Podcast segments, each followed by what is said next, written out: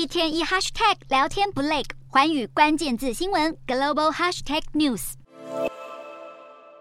欧洲央行宣布升息两码后，联准会升息一码，预期回温。不过接近尾声时，多家美国大型银行宣布向第一共和银行注入三百亿美元资金，马上让第一共和银行尾盘股价猛升将近十趴，引领银行股强力反弹，最终让美股四大指数集体收红。道琼指数大涨三百七十一点九八点，收三万两千两百四十六点五五点；纳斯达克上扬两百八十三点二二点，收一万一千七百一十七点二八点。标普五百上涨六十八点三五点，收三千九百六十点二八点；非半指数上扬一百二十点六八点，收三千零九十八点零七点。欧洲股市方面，尽管银行危机引人忧心，欧洲央行仍然升息两码，维持原定升息幅度不变，但在决策会议声明稿中拿掉了之前版本中提到的大幅升息等鹰派字眼，让欧洲三大股市全数收高。英国股市上涨六十五点五八点，收七千四百一十点零三点；德国股市劲扬两百三十一点八四点，收一万四千九百六十七点一零点，法国股市上涨一百四十点零一点，收七千零二十五点七二点。以上就是今天的欧美股动态。